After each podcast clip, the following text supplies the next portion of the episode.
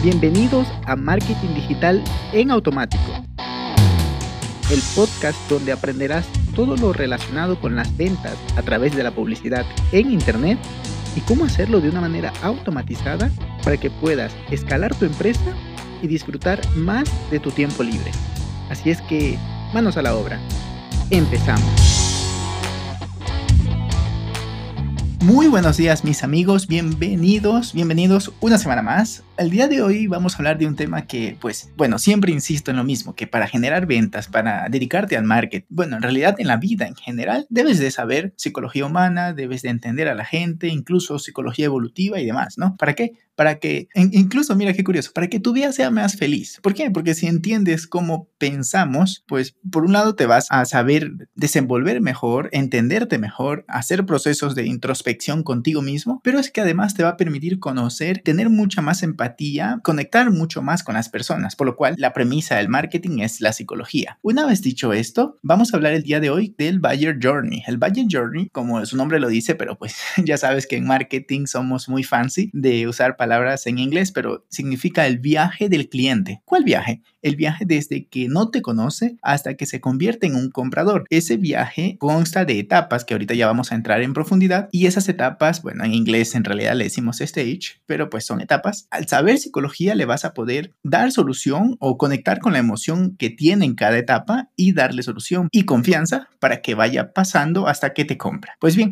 vamos entrando directamente al tema. El Buyer Journey, no, perdón, antes de eso, no. En el siglo pasado, probablemente, pues yo en ese tiempo no generaba ventas ni nada, pero en el siglo pasado las ventas se hacían por un lado prospectando, aunque igual actualmente funciona el método de outreach, que tengo pendiente, mejor dicho, voy a escribir aquí, hacer un podcast de eso porque estoy que lo digo y no lo outreach para hacer un podcast sobre outreach, pero pues em, el Valle Journey, eh, perdón, la, prospección era agresiva y, y, había que cerrar a los clientes, estilo de, mm, qué sé yo, el cierre doble alternativa, el cierre tira y, jala, no sé, muchos métodos que los aprendí en su momento, pero nunca los llegué a usar con efectividad porque no me gustaban. A ver, para serte sincero. En fin, actualmente eso ya no funciona. Ahora lo que funciona es que el cliente busca la información por internet, él se informa. ¿Ves? La base de esto es un estudio que hizo Amazon, perdón, Google en el 2014, que tengo un artículo escrito, no, en el 2011, pero yo tengo un artículo escrito en el 2014 en mi blog, 14 o 15, una de dos, donde hablo de esto, ¿no? Del, de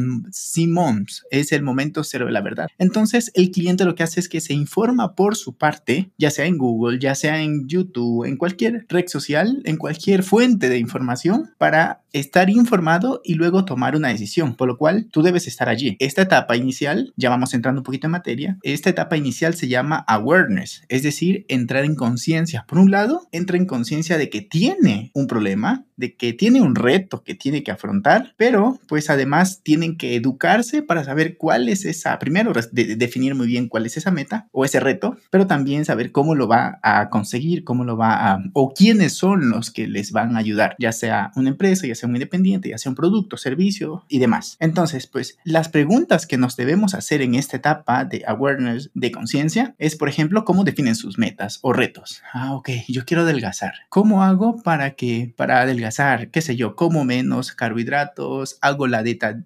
keto, me hago vegano, no como en la calle, en fin, hay muchas alternativas, pero tienes que saber muy bien cómo lo definen. ¿Para qué? Para que cuando hagan esas búsquedas en redes sociales o en, el buscador de Google, Yahoo, lo que sea, entonces tú puedas aparecer allí. Además, ¿cómo se educan en sus metas? Ven videos, eh, leen artículos, ven historias, o sea, stories en, Instagram o, o, o de plano ven videos en TikTok, que también está bien. A mí me gusta seguir una cuenta de TikTok que me enseña inglés pero un inglés así muy, eh, en, lo que tiene que ver con la pronunciación, muy avanzado, muy bien, además de divertido. Entonces, él sabe, o lo hizo empíricamente, pero lo está haciendo muy bien, sabe cómo buscan esa información, cómo se educan, perdón. Luego, cuáles son las consecuencias de no hacer nada al respecto. Entonces, eh, pues eso va un poco de introspección. Sigamos con el ejemplo del inglés. Ok, ¿qué pasa si yo no aprendo inglés? Ok, no voy a conseguir mejores oportunidades o incluso puede ser que la gente lo busca. Beneficio pero no, no lo buscará así, no en términos negativos, pero sí positivos, beneficios de aprender inglés o beneficios de hacer una dieta keto o, o beneficios de ir al gimnasio, qué sé yo, ¿no? Entonces, ah, ok, tú sabes que te buscarán así en redes sociales,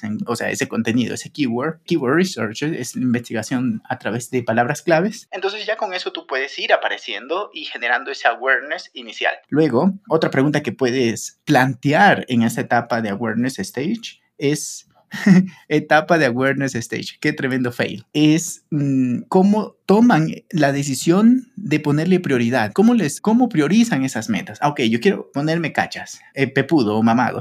quiero ponerme cachas, pero además quiero bajar de peso y además quiero aumentar mi autoestima y luego quiero conseguir novia. Y por último, quiero vivir 100 años. Entonces, todo eso está en sus metas, ¿no? Que están muy, están muy relacionadas, pero hay diferentes categorías que ya vamos a entrar a las categorías. Entonces, tienes todas esas preguntas y todas esas metas que están muy correlacionadas, incluso vamos a decir. Entonces, ¿cómo ¿Cómo priorizan? Ahí es donde está, este, ahí es donde entra a colación esta pregunta. Mm, de pronto, ¿Le es más fácil dejar de comer comida chatarra? ¿Le es más fácil empezar una rutina de workout de 7 minutos en su casa sin maquinaria? Eso debes de tenerlo claro en esta etapa. Sigamos adelante. Luego está el consideration stage, es decir, la etapa de consideración. Ella sabe cuál es su meta, su reto o su sueño o lo que quiere conseguir. Ya la tiene clara, pero él está redireccionándose, es decir, investigando a ver cuál es la que le servirán. Ahí es donde hace una investigación y revisa diferentes approach, diferentes acercamientos de posibles soluciones a ese reto. Es como lo decía antes, ¿no? ¿Quieres bajar de peso? Ok, puedes centrarte en la alimentación, puedes eh, centrarte en, el ejercicio y así, ¿no? O en el tema de inglés. Ok, ¿cuáles son las soluciones, los diferentes approach? ¿Puedo irme a otro país a, a directamente hablar con la gente en inglés? Puedo leer un libro, puedo ver videos en YouTube, puedo cambiar mi computadora y mi sistema operativo a inglés, puedo cambiar mis cuentas, mis redes sociales a inglés, puedo dejar de seguir a gente en español y empezar a seguir a gente que habla en inglés, en fin, pero no necesariamente enseñándome inglés, sino a mí me gustan las series, entonces voy a seguir a alguien que habla de Games of, Thrones en inglés, yo qué sé, ¿no? Este tipo de cosas. O me gusta ver reviews de celulares, pues quiero verlos en inglés ahora, ¿no? Ese tipo de cositas. Entonces ahí es donde entramos con la siguiente pregunta que ya más o menos les estaba platicando de qué categorías de soluciones investigan. Entonces ahí es donde la salud, donde entran los ejercicios y demás. Luego, ¿cómo se informan los compradores sobre las distintas categorías? Insisto, si quieres aprender inglés y ya decidiste que la, la categoría va a ser, para no decirlo así, porque es un poco abstracto, ¿no? Pero la manera de aprender inglés va a ser siguiendo esta cuenta de TikTok que te enseña cómo pronunciar la R en vez de decir eh, sister, dice sister, y ese, ese, ese tipo de detallitos que hace que tu inglés se vea más profesional ah, ok, entonces yo ya sé que es sister. Entonces yo lo que quiero es dejar de decir sister y, empezar de manera natural a decir sister. Entonces ya tengo mi categoría más o menos definida y me voy a seguir a ese influencer o a ese creador de contenido. Por allí van los tiros, ¿no? Luego, ¿cómo deciden los compradores qué categoría es la más adecuada para ellos? Como te decía, no, ok, yo ya sé esto, entonces necesito aprender esto de acá. Si tú puedes responder a esta pregunta y se la. Esto, esto en realidad va muy conectado con un lead nurturing, con, con un proceso de inbound marketing y con incluso un proceso de outbound marketing. Por lo cual, bueno, outbound sería un poquito de content marketing con una campaña de alcance y ya está. Pero al tú tener esto claro, pues vas conectando, él te va viendo como un referente, ya sea para ayudarle a bajar de peso o ya sea para que le enseñes a aprender inglés. Ver, le enseñes inglés directamente, no aprender inglés, inglés. Y luego ya pasamos a la etapa final, que es Decision Stage. Qué terrible. Eh, bueno, para que el que no le cache, eh, etapa decision stage. Pero si ya estoy diciendo etapa, ¿para qué digo stage?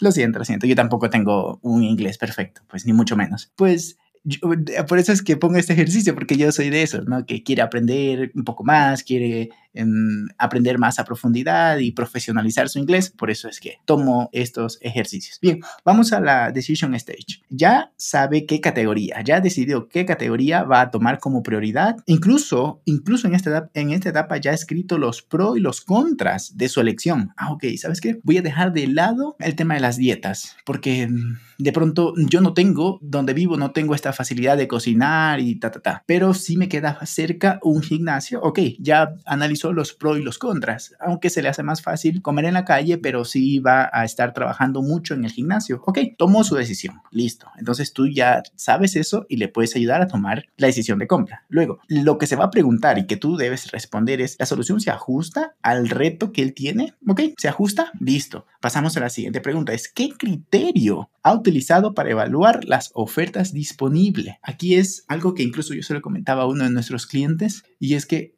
hay una competencia bastante grande en el campo que él se desenvuelve y también en los ejemplos que te estoy comentando. Entonces la gente, en base al estudio que hizo Google en el 2011 y que actualmente le ha cambiado el nombre y se llama Micromomentos, que es un estudio que hizo este año, si mal no estoy, o como, mucho el año pasado, donde habla de los micros momentos. Entonces él ya pasó por esta etapa y se va a Google directamente a investigar. Eh, por ejemplo, a ver si se me ocurre mm, inglés entonces va a investigar qué tan bueno es YouTalk TV, o qué tan bueno es Open English, o qué tan bueno es un programa de intercambio, o qué tan bueno es el profesor local. Todo ese tipo de cositas tú debes de tenerlo claro. Ok, si él se va a Google a investigar eso, entonces yo debo primero aparecer allí, pero además que cuando me encuentre sea información relevante para él. Es decir, en el tema del inglés, ah, ok, hay, hay testimonios que corroboren que YouTube TV me va a enseñar a hablar bien. Hay testimonios que este entrenador de fitness me va a ayudar verdaderamente y se preocupa por mí, pero además tiene resultados reales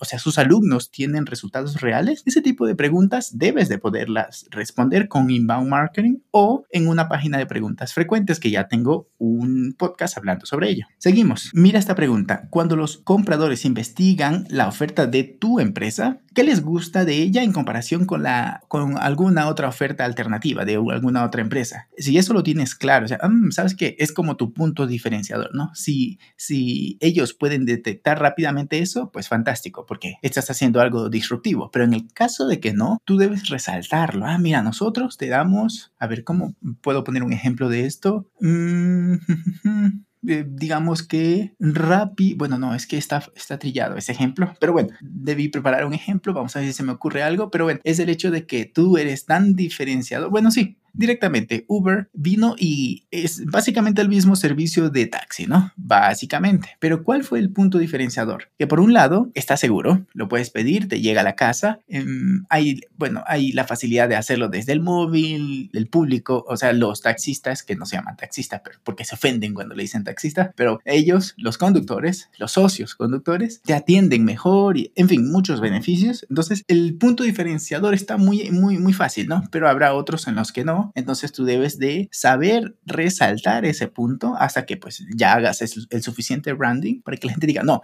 esta empresa me da esto y listo, ¿no? Como por ejemplo Apple.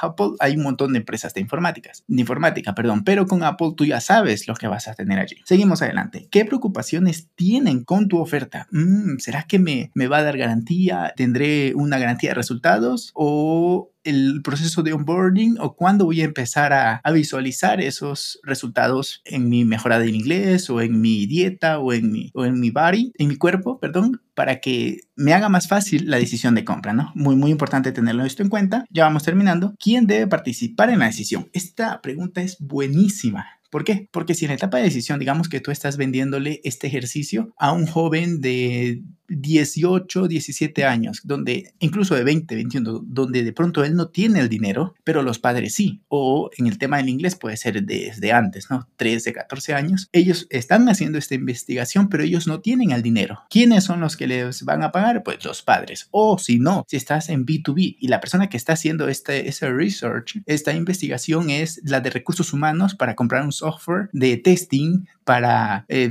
testing psicosomático, ¿no? Para contratar a alguien pero ella no va a tomar la decisión. ¿Quién va a tomar la decisión? La de finanzas y el dueño. Entonces, allí es donde tú debes de considerar esto y abordar también las preguntas que esta otra persona va a tener. Por ejemplo, mm, también tendrás un reporte porque al, dueño de la empresa no le interesa, a ver, sí que sí le interesa, pero pues eh, mm, pongamos así como que en un plano matemático nada más, al dueño de la empresa le interesan los números. Ok, esta persona la contraté, persona número 500 tanto, la contraté y está dando este resultado. Y además tiene este nivel de, de efectividad, de responsabilidad y de honestidad. Ah, perfecto, listo. Eso es lo que le interesa. Ya podemos hablar otro día de que el jefe va y se hace amigo, pero pues ese es otro tema, ¿no? Entonces, si sabes que al dueño de la empresa le va a interesar eso, pero a la de recursos humanos le va a interesar el performance de su equipo, entonces debes abordar esas dos respuestas en esta etapa de decisión. ¿Para qué? Pues justamente eso, ¿no? Para que tomen la decisión de comprar. Luego, los compradores tienen una expectativa acerca de probar. Esto es muy interesante. En ciertos negocios se aplica, digamos, en el tema del software